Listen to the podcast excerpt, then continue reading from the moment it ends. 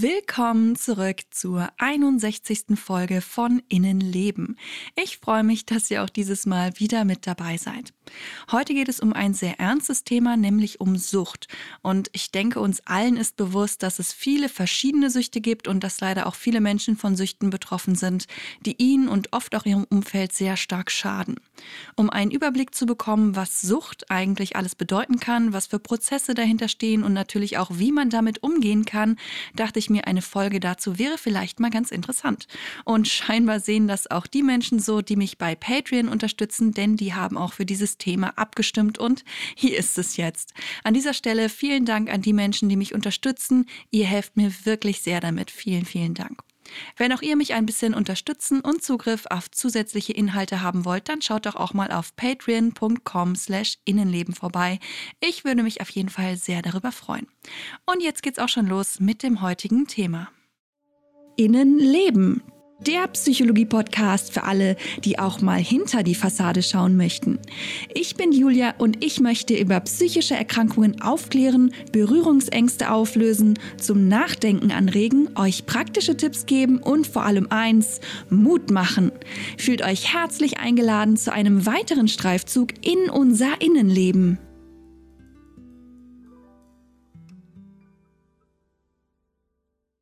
Schauen wir uns als allererstes mal die Worte an, mit denen wir es bei diesem Thema zu tun haben.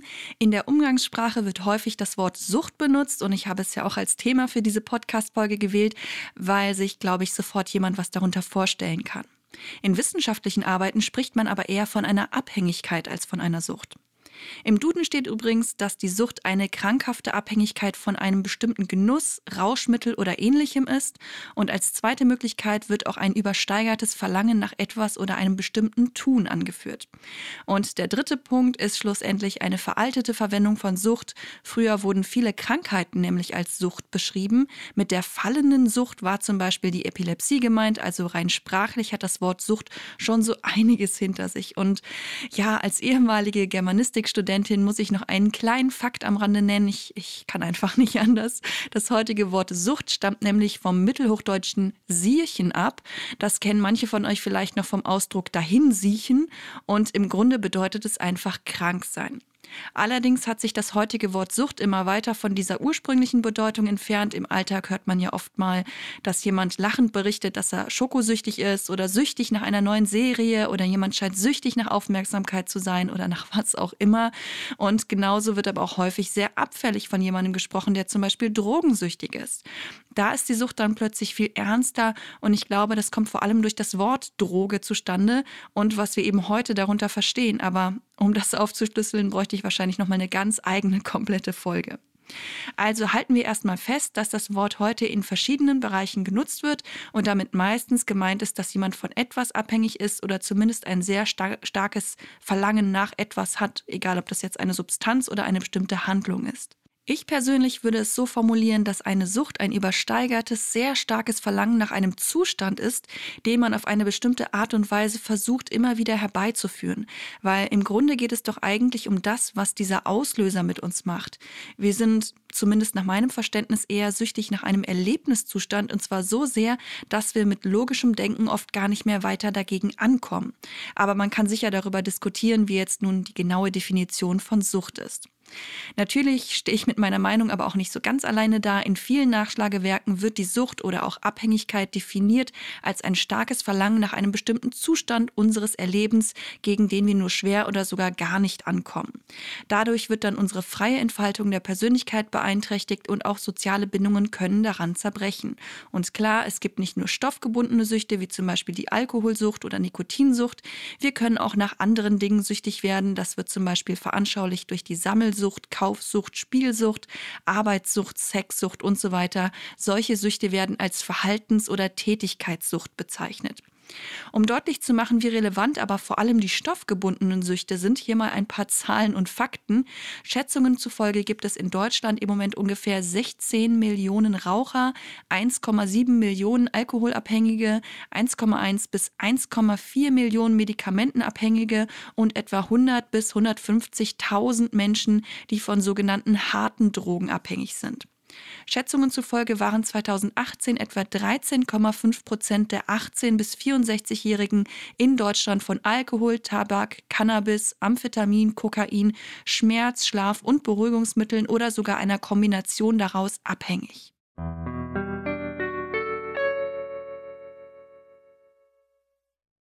Nachdem wir das jetzt geklärt haben und auch gesehen haben, wie relevant das Thema ist, schauen wir uns mal an, was eigentlich typische Merkmale für eine richtige Abhängigkeit sind. Also eben nicht das, was wir im Alltag mal eben schnell lachend als Schokosucht bezeichnen, sondern was eben eine ernstzunehmende Abhängigkeit ausmacht.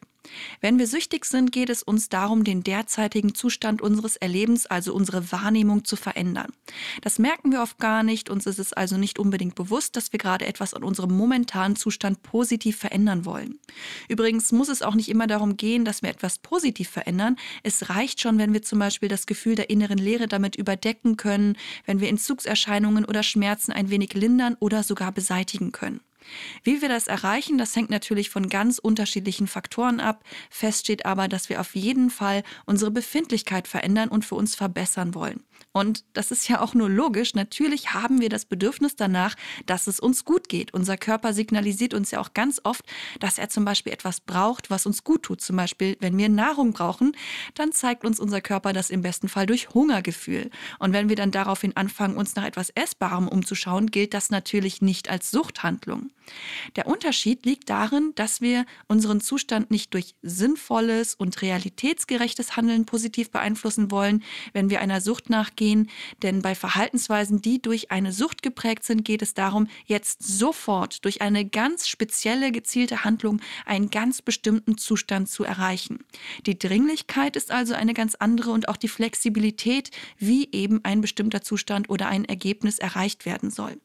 Wir erreichen dann durch die Suchthandlung oder die Einnahme von etwas zwar für kurze Zeit eine positive Wirkung, die naja, Ernüchterung folgt dann aber oft immer schneller danach und lässt einen Teufelskreis entstehen, denn der Wunsch nach einer erneuten positiven Wirkung wird ja nicht nur immer dringender, sondern rückt auch immer mehr in den Lebensmittelpunkt.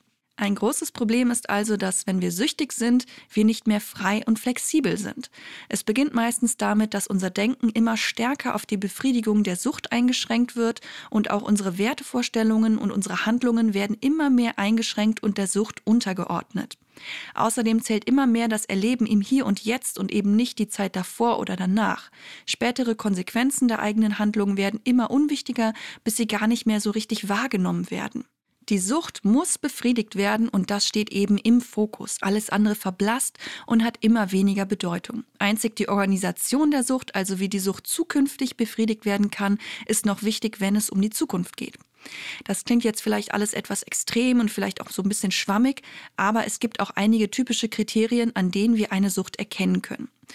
Dazu gehört natürlich zum einen das dringende Verlangen nach einem bestimmten Zustand, aber auch die Tendenz, die Dosis zu steigern, ist ein deutliches Anzeichen für eine Sucht. Und zwar auch für Süchte, die sich nicht auf Substanzen beziehen. Bei der Arbeitssucht wird eben die Arbeit immer mehr, bei der Kaufsucht die Häufigkeit oder Größe der Einkäufe und so weiter. Das heißt, Menschen mit einer Sucht brauchen immer stärkere Reize, damit der angenehme Zustand erreicht werden kann, den sie sich wünschen oder vielmehr von dem sie das dringende Gefühl haben, dass sie ihn brauchen. Wenn die Sucht besonders stark oder weit fortgeschritten ist, kann es sogar dazu kommen, dass das Mittel, was man bisher immer zum Befriedigen der Sucht genutzt hat, nicht mehr ausreicht. Es kommt also zu einem Wirkungsverlust. Ein weiteres Merkmal ist, dass süchtige Menschen die Kontrolle über ihre Sucht verlieren. Sie können die Menge nicht mehr einschränken, sie fühlen sich nicht in der Lage, dem Suchtdruck irgendwie standzuhalten. Außerdem treten natürlich Entzugserscheinungen auf, vor allem natürlich bei einer Abhängigkeit nach einer bestimmten Substanz. Das können ganz offensichtliche körperliche Symptome sein, wie zum Beispiel Zittern, Schweißausbrüche, Kreislaufstörungen, Schmerzen und so weiter, die sich bis hin zu schweren Krampfanfällen steigern können. Aber auch solche weniger körperlichen Dinge wie Ängste, Gefühle der Unruhe, depressive Verstimmungen oder sogar Selbstmordgedanken können auftreten. Das Ganze ist natürlich ein Prozess, der sich über eine längere Zeit hinwegziehen kann. Manchmal dauert es Jahre, bis sich aus einem unproblematischen Verhalten eine richtige Sucht entwickelt hat. Und das dann zu bemerken, ist natürlich nicht einfach, weil das Suchtverhalten schleichend zum normalen Alltag geworden ist. Um eine Sucht bei sich selbst zu erkennen, gibt es eine Reihe an Fragen, die man sich selbst stellen kann. Zum Beispiel, gibt es etwas, das ich fest und unverrückbar in meinem Alltag integriert habe, also zum Beispiel die Einnahme einer bestimmten Substanz oder eine bestimmte Aktivität? Hat mich die gleiche Menge einer Substanz oder das gleiche Maß einer Aktivität oder Handlung früher mal befriedigt und heute brauche ich davon viel mehr, um mich gut zu fühlen? Ist es schon mal vorgekommen, dass ich den Eindruck hatte, nicht mehr selbst darüber entscheiden zu können, ob und was ich in einer bestimmten Menge konsumiere oder tue? Verstecke ich meine eventuellen Suchthandlungen oder den Konsum von etwas vor anderen, weil es mir peinlich ist? Fühle ich mich körperlich oder psychisch unwohl, wenn ich ohne meinen Konsum oder mein spezielles Verhalten auskommen muss? Vernachlässige ich wichtige Aufgaben oder sogar meinen Kontakt zu wichtigen Menschen? All diese und natürlich noch ein paar mehr Fragen können zumindest schon mal so ein erster Hinweis darauf sein, dass es sich hier um ein ernstzunehmendes Suchtproblem handelt.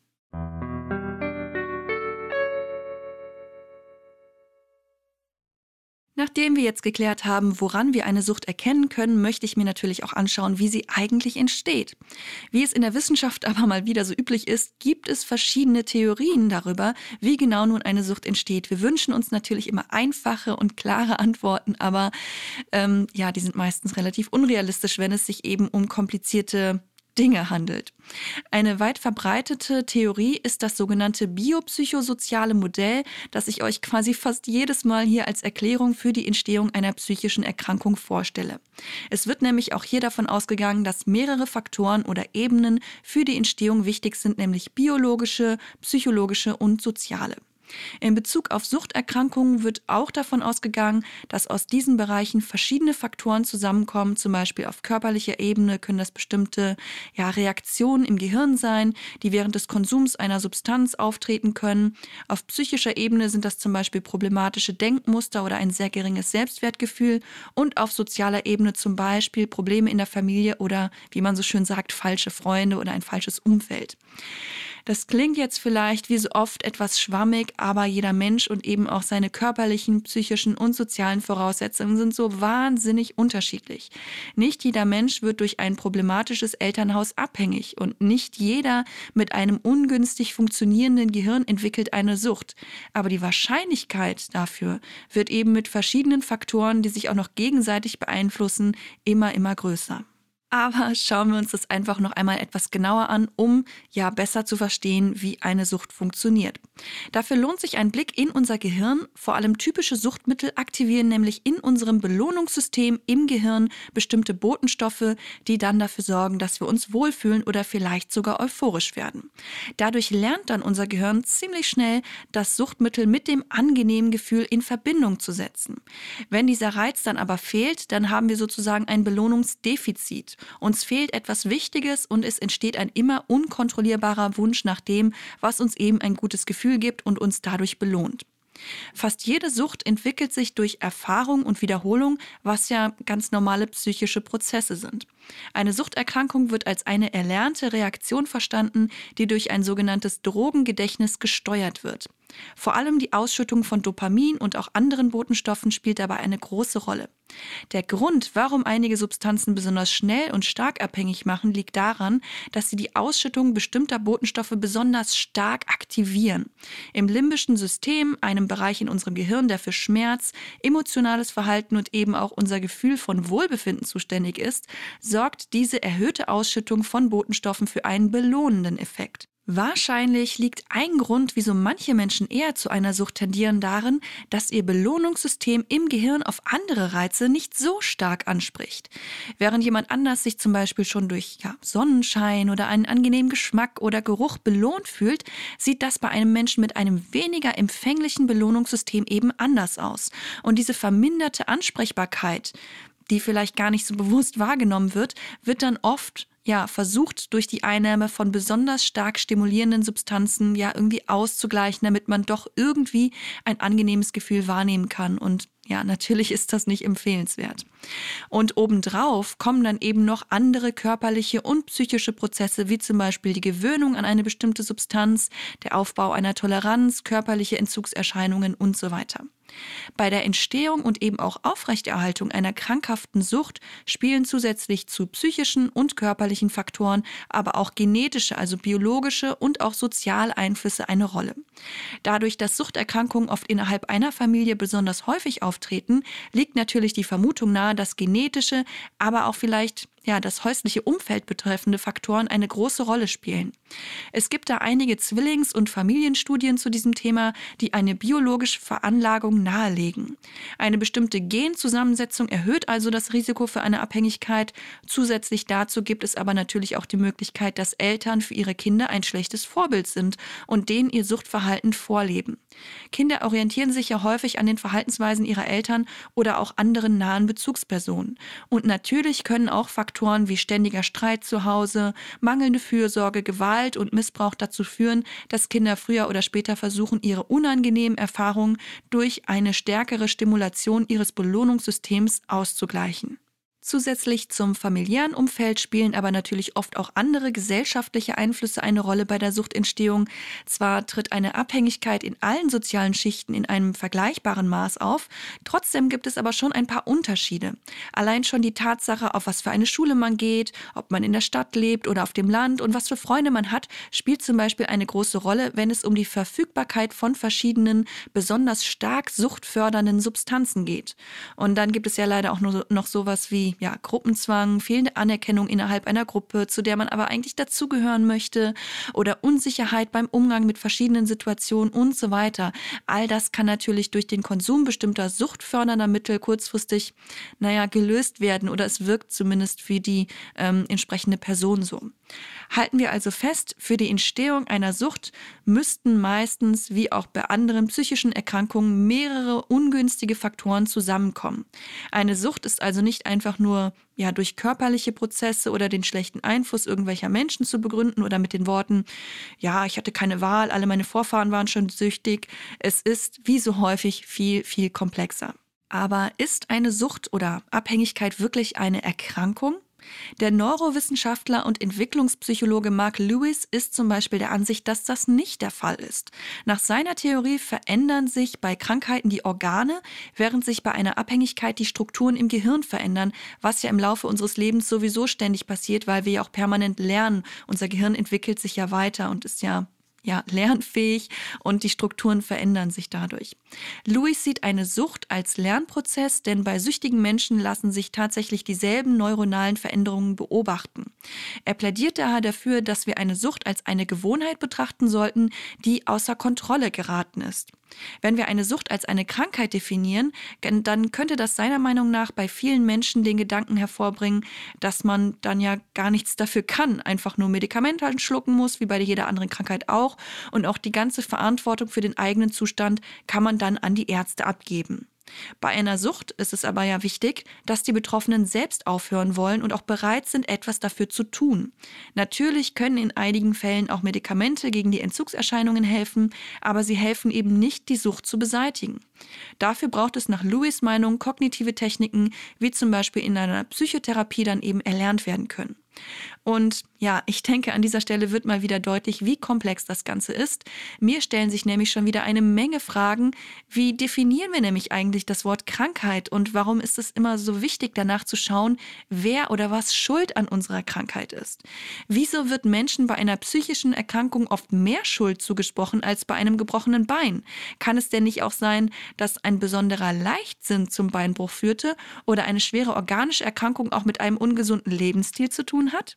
Ich persönlich finde, wir müssen unbedingt weg von diesen Schuldzuweisungen. Natürlich ist es wichtig, immer wieder darüber aufzuklären, wie wichtig es eben ist, dass wir uns gut um unseren Körper, aber eben auch um, um, unsere Psyche kümmern sollten. Prävention, finde ich, ist in jeder Hinsicht wichtig. Aber es ist auch wichtig, dass wir weder in Schuldzuweisungen oder Schuldgefühlen versinken, wenn wir krank werden, egal ob jetzt psychisch oder körperlich, noch, dass wir eben alle Verantwortung von uns weisen und uns voll auf den Einsatz von Medikamenten oder medizinischen Eingriffen verlassen und danach eben alles wieder genauso machen wie vorher.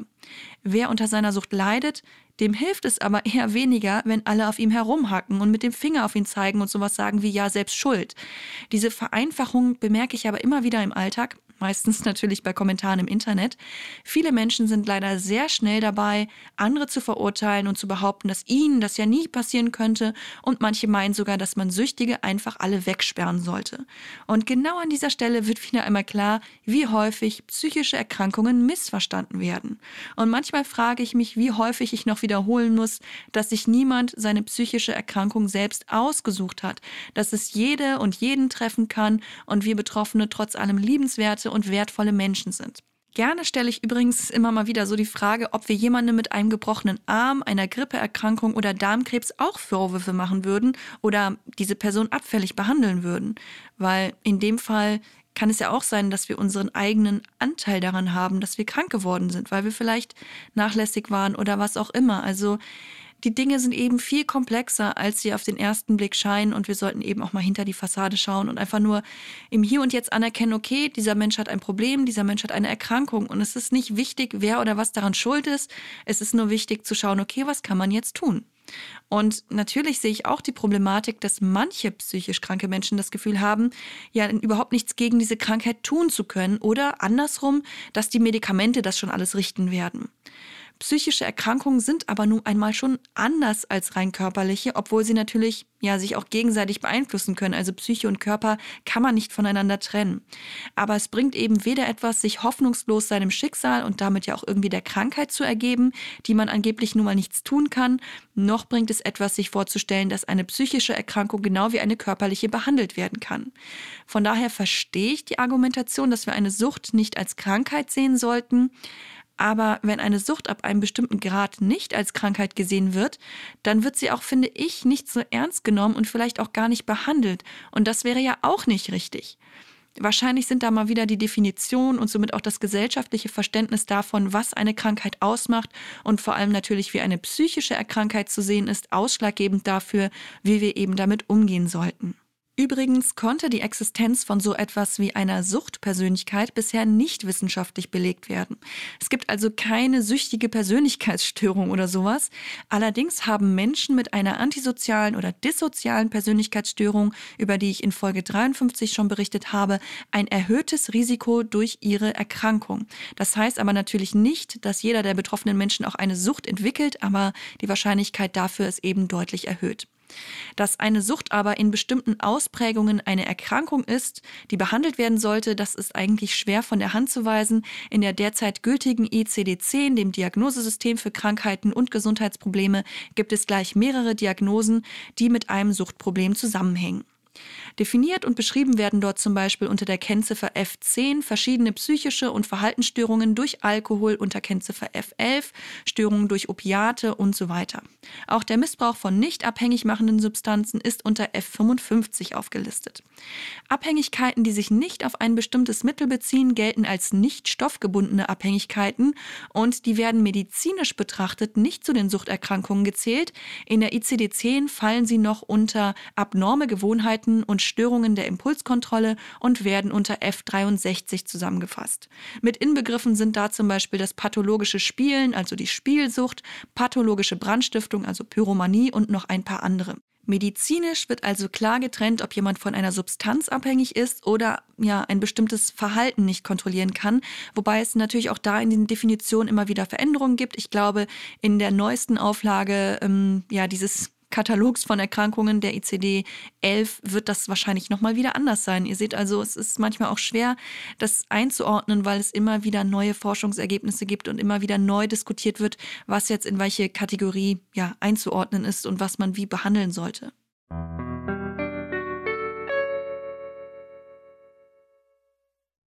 Schauen wir uns jetzt noch an, wie eine Sucht oder Abhängigkeit denn behandelt werden kann. In den meisten Fällen ist bei einer Substanzabhängigkeit eine absolute Enthaltsamkeit das Ziel, also dass die Substanz am Ende der Behandlung gar nicht mehr eingenommen wird.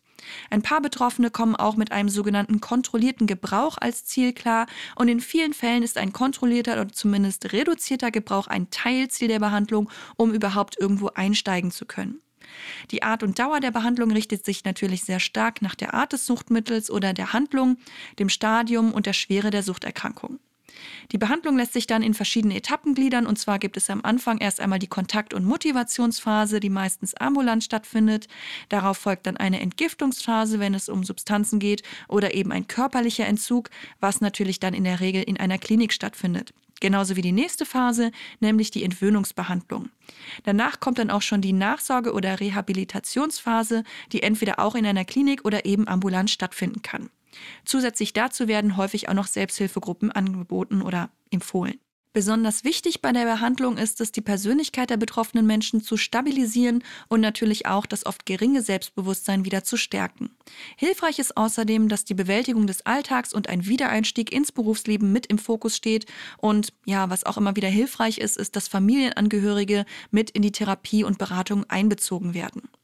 Was außerdem ein wichtiger ja, Teilbereich der Behandlung ist, ist, dass die Betroffenen alternative Techniken lernen, mit denen sie Probleme und Konflikte bewältigen können. Das ist vor allem für Stresssituationen wichtig oder für schlechte Zeiten, in denen die Betroffenen ohne diese Techniken leicht in alte Suchtverhaltensmuster fallen können. Oft stellt sich während der Behandlung auch heraus, dass die Betroffenen noch unter anderen psychischen Problemen oder Erkrankungen leiden und die Sucht quasi nur eine von mehreren ist. Und in diesem Fall ist es natürlich auch wichtig, die anderen Erkrankungen oder Probleme anzugehen. Wie die meisten von euch sicher wissen, gibt es spezielle Sucht- oder Reha-Kliniken, in denen ganz speziell auf die Problematik von abhängigen Menschen eingegangen werden kann. Und neben einem kontrollierten und zum Teil medikamentengestützten Entzug werden in solchen Einrichtungen meistens Verhaltenstherapie, Ergotherapie und Gestalttherapie angeboten. Auch Entspannungstechniken, soziales Kompetenztraining, Achtsamkeitsübungen und Familientherapie werden oft begleitend angeboten. Nach dem Aufenthalt in einer vollstationären Klinik wird häufig eine Tagesklinik empfohlen, wo man eben nur tagsüber hingeht und abends nach Hause geht. In jedem Fall sollten die Betroffenen aber weiterhin nach einer Behandlung oder nach einem Aufenthalt in einer vollstationären Klinik gut behandelt werden, entweder eben durch eine ambulante Therapie oder eine Suchtberatung. Die Behandlung von Abhängigkeiten, die in die Gruppe der abnormen Gewohnheiten und Störungen der Impulskontrolle fallen, also zum Beispiel Spielsucht oder pathologischer PC-Gebrauch, finden auch häufig in spezialisierten Kliniken statt. Betroffene können aber auch ambulant zum Beispiel mit einer kognitiven Verhaltenstherapie behandelt werden. Das richtet sich eben auch sehr stark danach, was ist es jetzt genau für eine Abhängigkeit und ähm, wie stark ist die und wie lange und so weiter. Auch wenn viele Menschen eher davor zurückschrecken, in eine Klinik zu gehen und sich lieber ambulant einen Therapeuten oder eine Therapeutin suchen, muss ich sagen, dass ich eine stationäre Behandlung oft sinnvoller finde, denn ja, man kommt so aus dem eigenen Alltag und dem sozialen Umfeld mal raus und kann sich eine Zeit lang voll und ganz auf sich konzentrieren und da auf Abstand gehen. Aber natürlich muss man in jedem Fall dann ganz individuell schauen, wo und in welchem Rahmen eine Behandlung sinnvoll ist. Wenn ihr unsicher seid, an wen ihr euch wenden könnt und ja, ihr euch Hilfe und Unterstützung bei eurem Problem wünscht, dann ist es nie verkehrt, sich einmal das Suchthilfeverzeichnis anzuschauen. Das findet ihr ganz leicht online, wenn ihr das mal in eine Suchmaschine eingebt. Dort könnt ihr euch dann anzeigen lassen, wo ihr zu eurer speziellen Problematik am besten beraten werden könnt.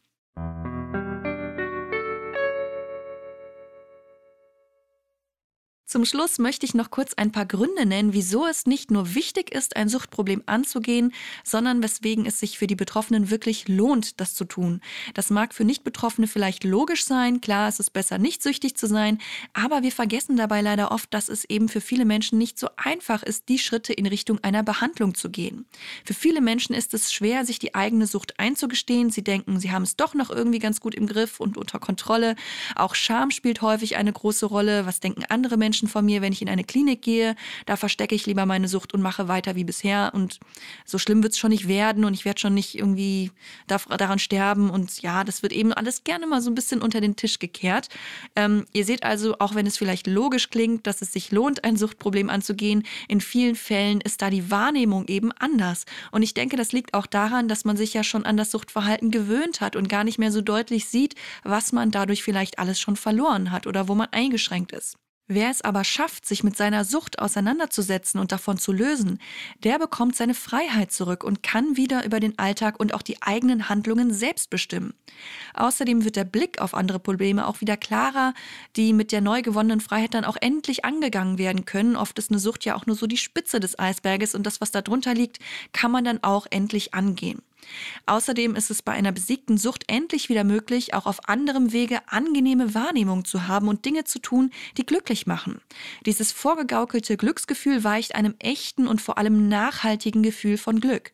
Natürlich ändert sich auch körperlich und psychisches so einiges zum Positiven. Gerade bei einer Substanzenabhängigkeit fühlen sich Betroffene nach dem Besiegen der Sucht in ihrem Körper auf eine ganz neue Art wohl und zu Hause. Und auch die Schuldgefühle und die Probleme mit anderen Menschen weichen immer mehr. Vielleicht kann auch der Job oder die Partnerschaft noch gerettet werden, bevor die Sucht auch diese Bereiche zu stark negativ beeinflusst oder wenn das schon geschehen ist, kann man eben danach wieder neu einen Einstieg finden. Viele Betroffene haben auch das Gefühl, die eigene Würde zurückzubekommen, denn sie müssen sich nicht mehr für ihr Suchtverhalten schämen, sich bei peinlich empfundenen Situationen erwischen lassen oder die eigene Energie damit verschwenden, die Sucht zu verstecken. Also es lohnt sich wirklich, dieses Thema anzugehen.